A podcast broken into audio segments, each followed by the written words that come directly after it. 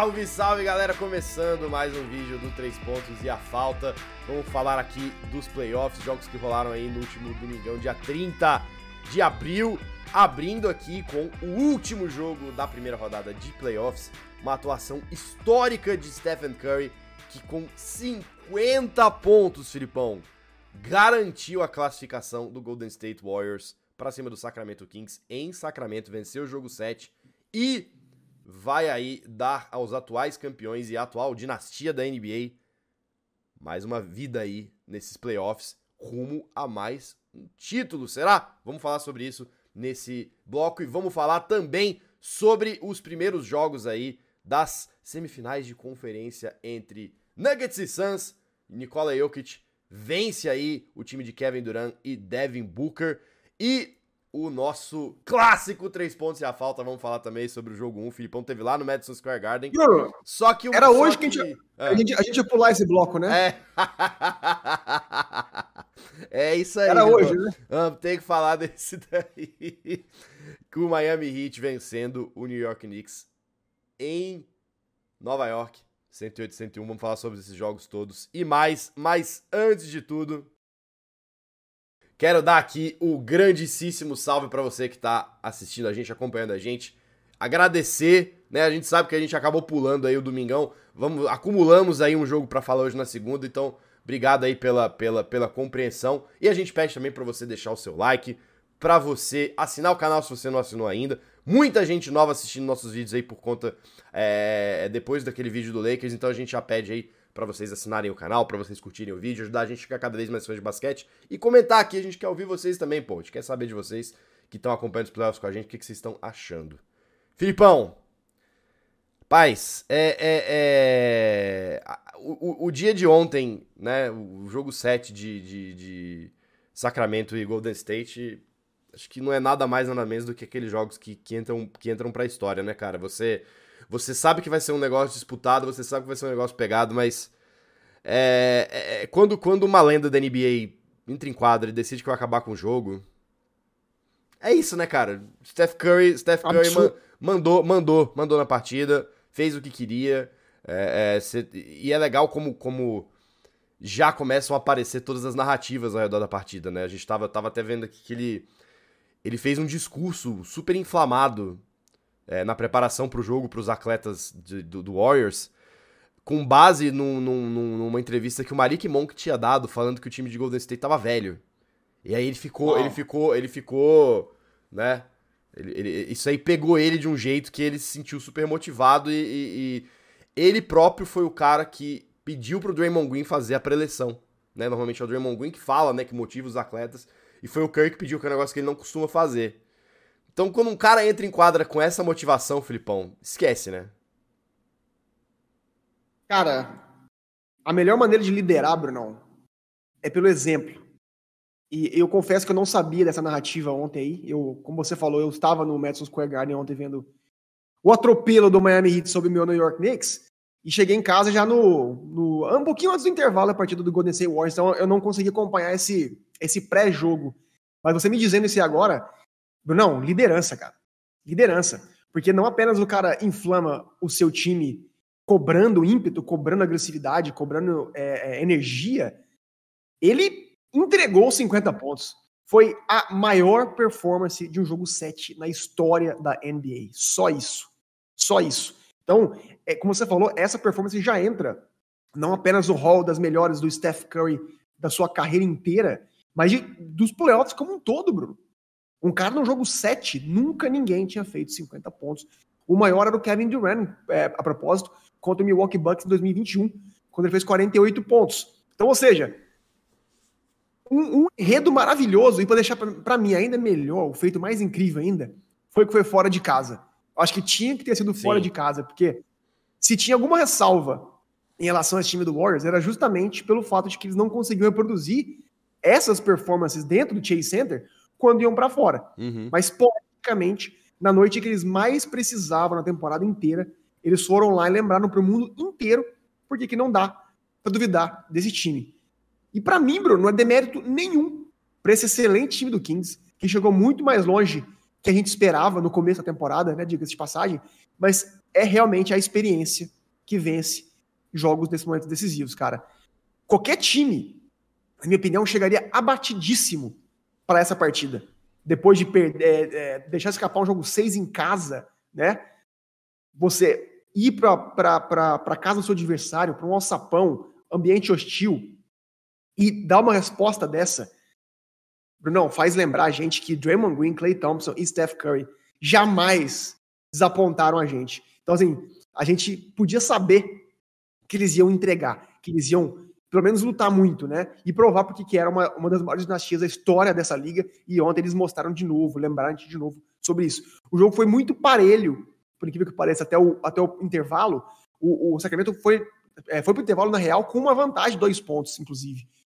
Mas no terceiro, cara, eu senti que enquanto o Kings ficou nervoso, o Warriors cresceu demais. Só no terceiro quarto, Bruno, foram 22 rebotes a 9. É. Então, assim, com tantos pontos segunda oportunidade, eles ganharam esse terceiro quarto por 35 a 23 e o Kings não conseguiu sair mais do buraco. Foi, a foi onde foi decidido o jogo, né, basicamente. Né? Total. A impressão que eu tenho é que uma chave virou naquele momento, assim, real. A energia foi perceptível a mudança, no ginásio, inclusive. E embora possa parecer que é sorte, né? Vamos supor, pô, os rebotes iam todos parar na mão do Warriors, né? As, as bolas em disputa sempre acabar na mão do Warriors, mas para mim, Bruno, isso vai muito além de sorte.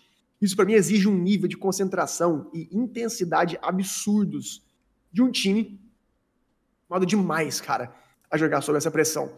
E os números provam isso. O Kim chutou, Bruno, o jogo inteiro, 37% de quadra só e 25% de três, jogando em casa. O Warriors pegou 55 rebotes a 49. O Warriors ganhou dentro do garrafão 42 a 36. Ou seja, o que o Steph falou na preleção de os caras estão falando que a gente tá velho, foi um banho de intensidade, de vontade, de raça.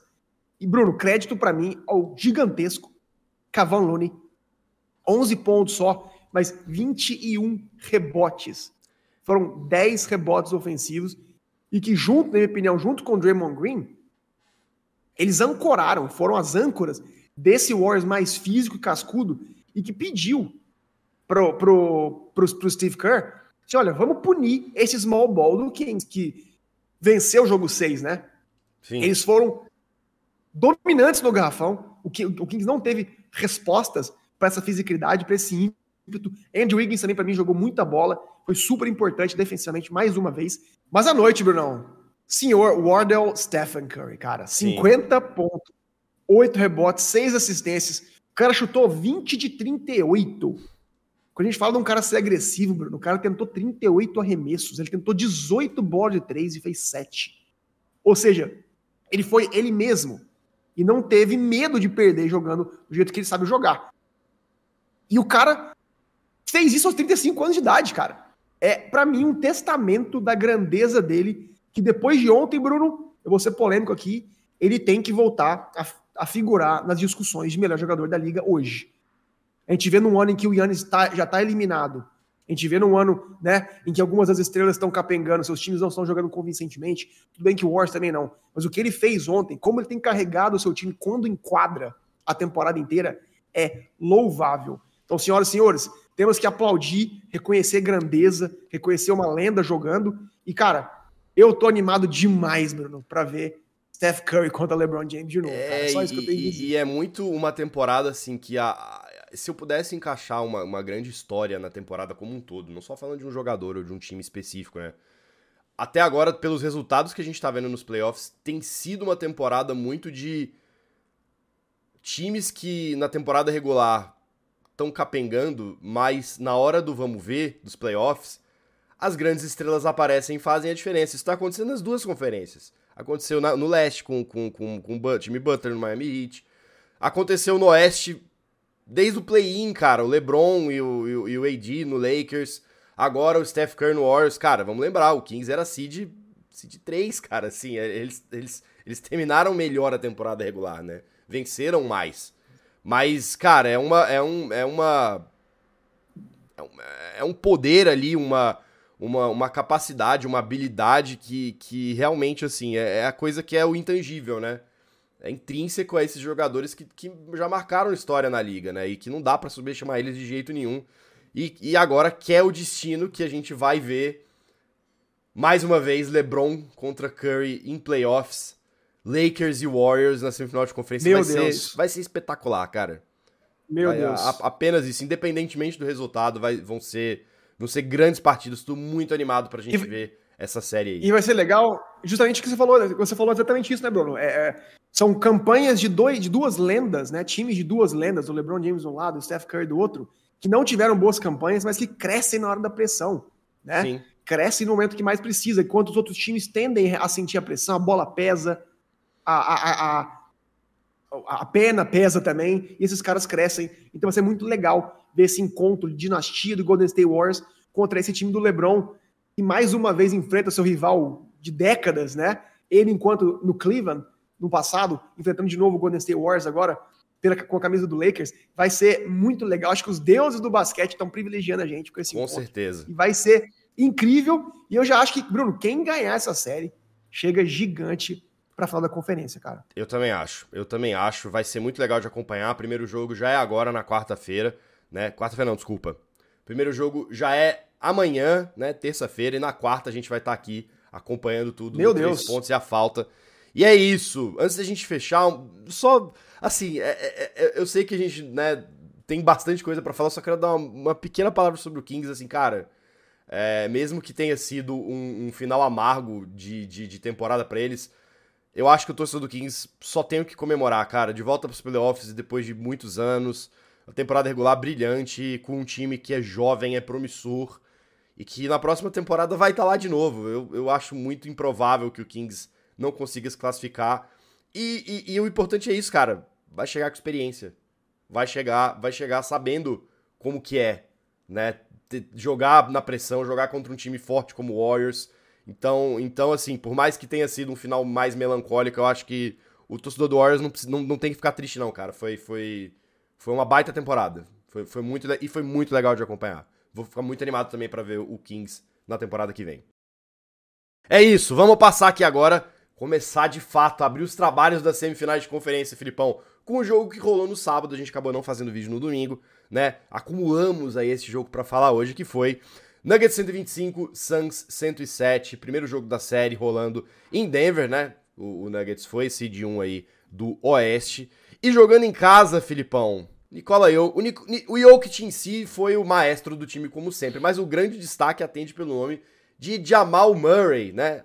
O braço direito aí do Jokic em Denver, cara que não pôde jogar os últimos playoffs porque tava com uma lesão muito séria.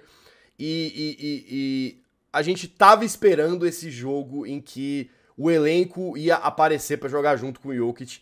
E apareceu, né?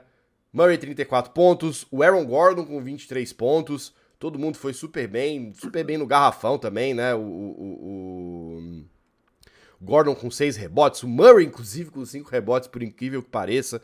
Chutou 6 de 10 do, do, do, de- do perímetro, 3 de 24 no total. É uma partidaça de Denver que, que conseguiu superar um, um- um- um Phoenix Suns que até teve Devin Booker e Kevin Durant jogando bem, mas não teve o garrafão que costuma ter, porque o DeAndre Ayton estava completamente apagado, né, Filipão? Como é que foi ver essa partida aí?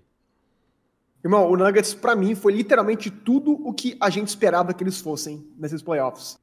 Se eles fecharam a temporada como a quarta, o quarto melhor ataque da liga e só a décima quarta defesa, então não fica difícil saber aonde que eles precisavam melhorar pra bater esse Suns tão recheado. Mas quando os caras jogam tanta pegada como jogaram no sábado, com o coach Malone todo santo timeout, cobrando o time pra se concentrar mais nas execuções defensivas, com a torcida pegando fogo, cara, fica difícil parar esse time. E a tática do Denver foi clara. Eles confiaram no seu próprio garrafão, né? Em, assim, em contrapartida, eles também confiaram que o DeAndre Ayton não conseguiria conter o garrafão deles e focaram em não dar bola de três para Phoenix. Ou seja, trouxeram os caras para dentro do seu garrafão e deu certo. Embora Phoenix tenha sido ter feito seu arroz com feijão, né? Terminou o jogo com 51% de, de, de arremesso de quadra, Bruno, só tiveram sete bolas de três o jogo inteiro contra 16 do Denver. Ou seja, estamos falando de uma diferença de 48 a 21 só nesse quesito, que para mim Usaram foi o a arma do Suns contra eles mesmos, né? Basicamente. Para mim, assim, foi o principal motivo da vitória tão arrasadora do Denver. A bola realmente caiu, como você falou. Quando, cara, você tem o Jokic ancorando, o Jamal flutuando, e o elenco de suporte, principalmente o Porter Jr., caindo nos bode 3, o Jeff Green, cara, o Chris Brown, o Chris eh, Brown também entrou bem do banco como sempre, cara, é difícil parar esse time. Mas, cara, crédito para mim, partidaças defensivas de Aaron Gordon, como você bem trouxe, e o Porter Jr., que para mim correram muito.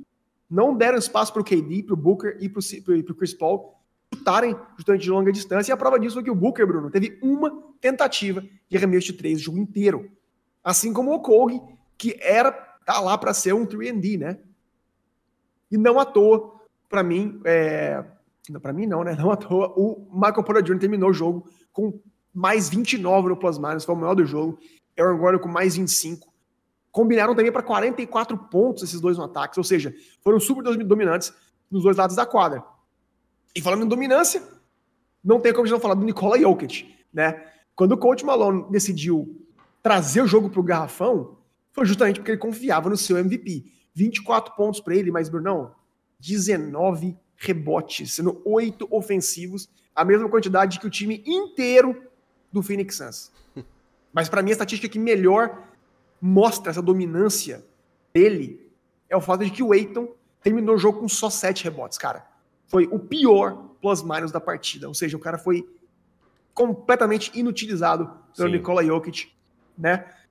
Mas o dono para mim do jogo ainda assim, como você falou, Bruno, Jamal Murray, cara, se o Phoenix varreu esse mesmo time do Nuggets no ano passado, foi justamente porque o Jamal Murray estava fora e a presença dele nesse jogo 1 fez toda a diferença, não apenas pelos 34 pontos, mas, cara, pela energia que esse cara trouxe pro time toda santa posse de bola que o, que o Nuggets ia, matava, fazia cesta, ele vibrava, ele olhava para a torcida, ele chamava todo mundo, ele batia no peito. Então, assim, cara, como é bom ver o Jamal Murray sadio e motivado como ele tá. Porque a gente sabe o que, que o Jokic vai entregar. E ele é o, é o fator diferença, diferença nessa equipe. Se ele pega fogo, se joga como ele jogou na bolha, por exemplo, o teto desse time do Nuggets muda completamente.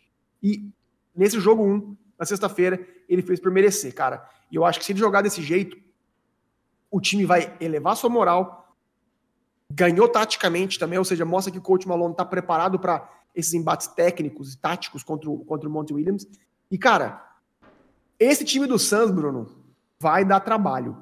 Mas para isso, eu ainda quero ver muito jogo de hoje à noite, jogo 2 para mim. Porque se eles perdem o jogo de hoje, por exemplo, de nada adiantou esse jogo 1, essa vitória em casa. O Suns ganha mando de quadra de novo. Mas, cara, se eles ganham, fazem 2 a 0 e levam a série para Phoenix, não vai ter como mais a gente não acreditar nesse time do Nuggets.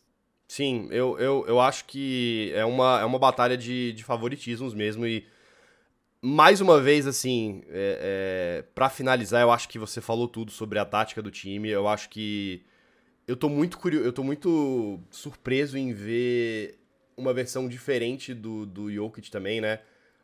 Mais uma vez, né? A, a, é um comentário até que eu fiz sobre, sobre o Embiid também jogando contra o Nets, mas eu acho que aqui contra Denver tem um aspecto um pouco diferente, porque o, o Jokic teve que ser um cara mais ofensivo, porque não tinha outra opção. Né? Ou ele organizava o ataque, ou o Denver não pontuava, quando ele estava sem os outros seus, seus, seus companheiros de equipe que estavam lesionados.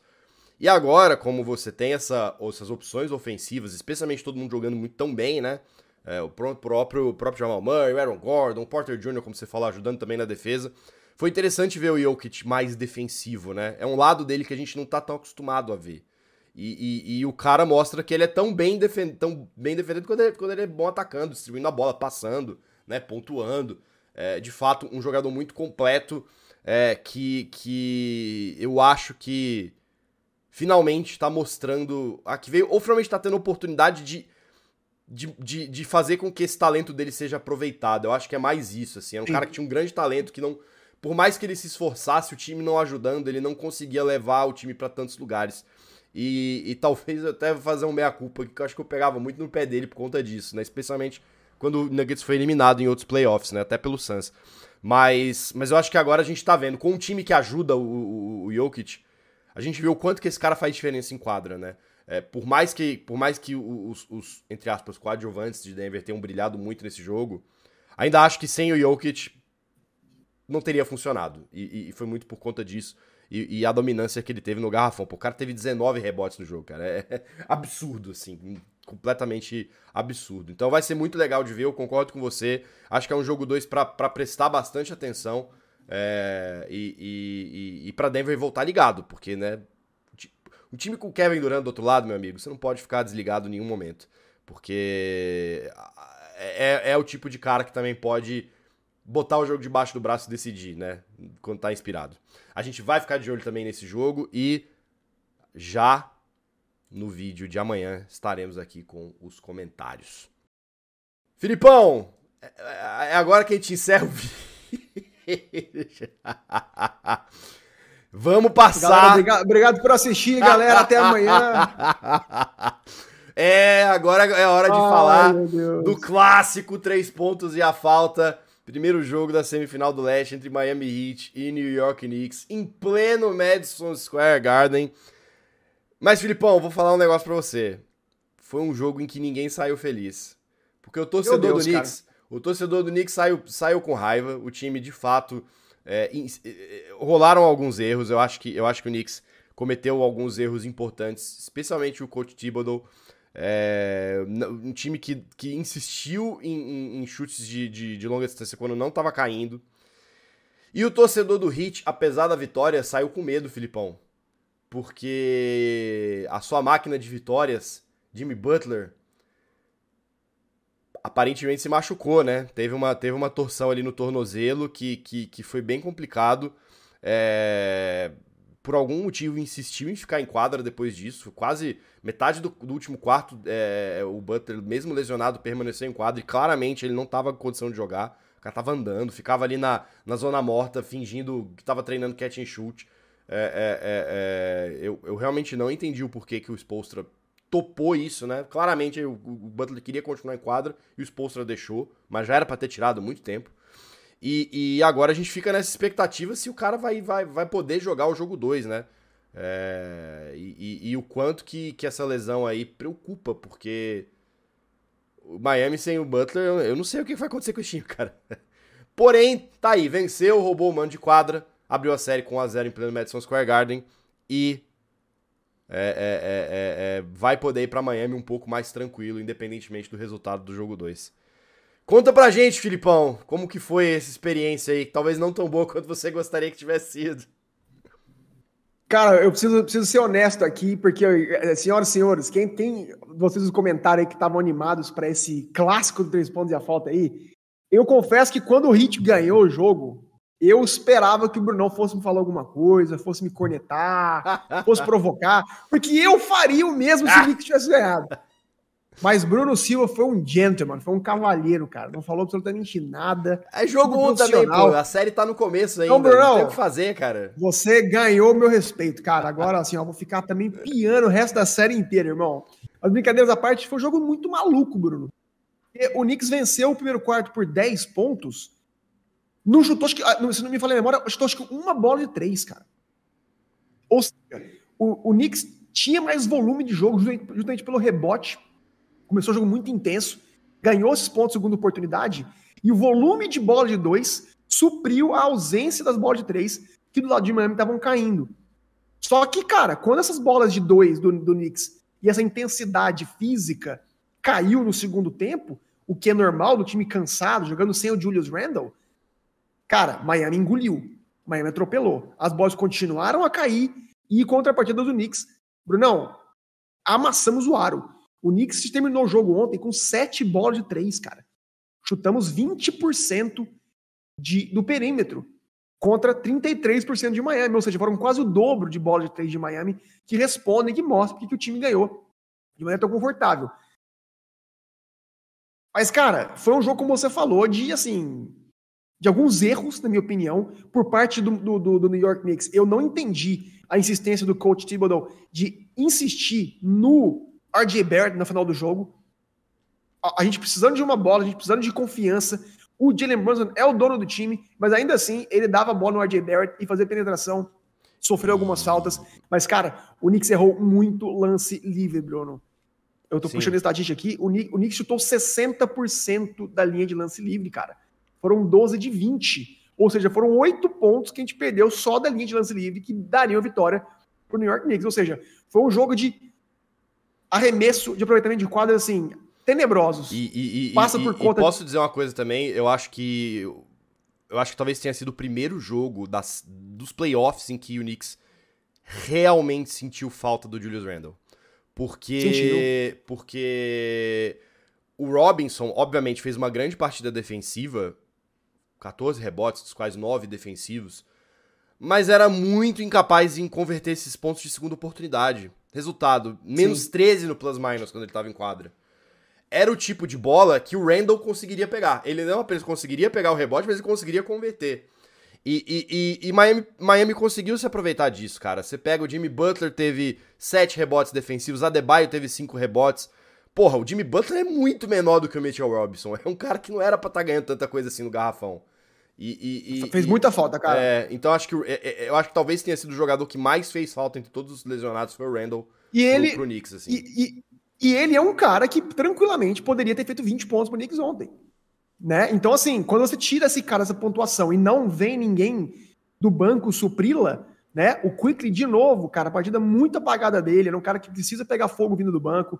O, o Brunson achei o cara muito cansado ontem não vamos ganhar essa série com o RJ Barrett sendo o cara mais agressivo em quadro pelo Knicks. Não vamos.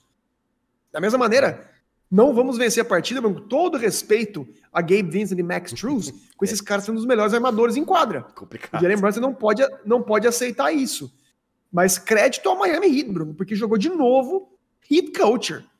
É, para mim, assim, é um enredo maravilhoso. A gente falou no bloco do Wars agora, como é que a temporada regular tá passando a, a ter menos peso cada vez mais, né?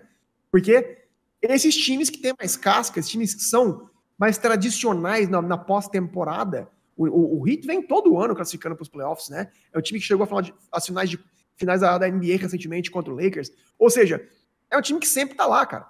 Ou seja, a maneira como o coach Poster tira o melhor desses caras, não, que sequer draftados foram. Tinham três em quadra, dos quatro deles, três em quadra ontem jogando. Ou seja, é um trabalho maravilhoso. É assustador.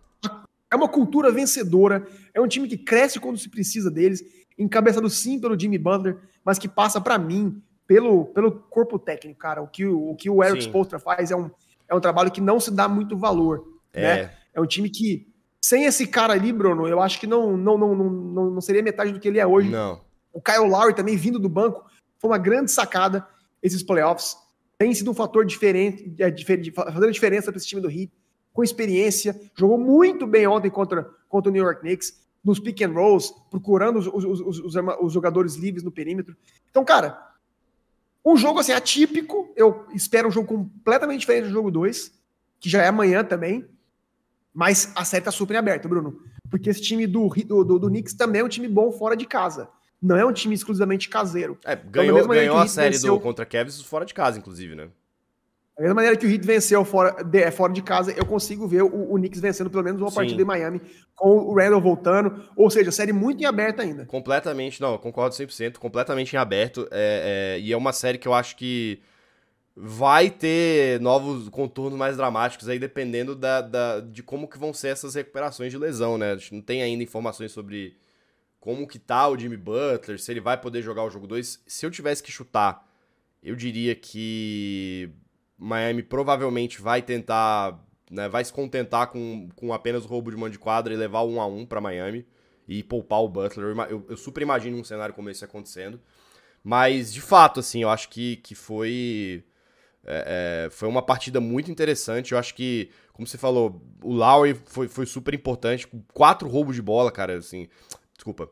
Com quatro tocos e, e, e, e um roubo de bola. Era um cara que tava um carrapato na defesa. Acho que foi até um dos motivos pelos quais o Kevin Love não jogou tanto e o Kevin Love também estava super bem, acabou não tendo tanta oportunidade, né? De, de, de ficar em quadro. Foi, jogou só 16 minutos contra 29 do que é do, do, do Lowry. Mas o Lowry estava super bem também, de fato. Gabe Vincent teve uma super partida também, me surpreendeu bastante, muito acima da média. É, e, e, eu acho que, que foi um time que jogou numa intensidade. E, e, eu acho que talvez um dos grandes erros, só pra pontuar, o, o, até um amigo nosso, Felipe, que. Mr. Felipe, que acompanha, tá sempre aqui nos comentários. Ele, quando a gente tava assistindo, tava comentando com ele, ele falou. Coach Thibodeau errou muito, pedindo muito tempo no início do jogo. E ficou sem, sem, sem timeout pra, pra, pra frear o Miami nos últimos, nos últimos quartos, né? Acho que isso fez muita falta também. E, o Thibodeau poderia ter, ter trabalhado melhor com esses pedidos de tempo, porque realmente fez falta ali no finalzinho do jogo. Mas certamente é uma série que está muito em aberto e a gente vai acompanhar. O jogo 2 já rola na próxima terça-feira, amanhã. vulgo amanhã, amanhã. E na quarta estaremos aqui para comentar tudo isso aqui no 3 Pontos e a Falta. Tá aí, Filipão! Fechamos mais um vídeo aqui do 3PF. Esperamos que você tenha gostado. Se você curtiu, deixa aqui seu comentário. Não esquece também de deixar o like, super importante pra gente. E assinar aqui o canal do 3 Pontos e a Falta para não perder nada dos playoffs. Filipão, muito obrigado, tamo junto, grande abraço. Amanhã tamo de volta com mais vídeo. Valeu!